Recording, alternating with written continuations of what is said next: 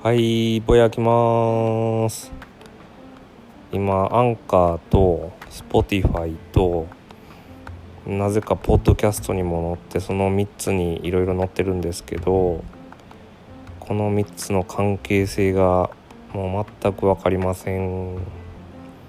Spotifyとポッドキャストなんて自分がなんかもうリスナーみたいな感じで主やのにお客さんみたいな変な感じで聞いてます。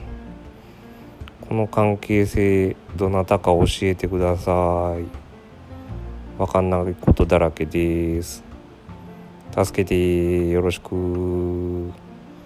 じゃあまたいろいろぼやきますんでよろしく。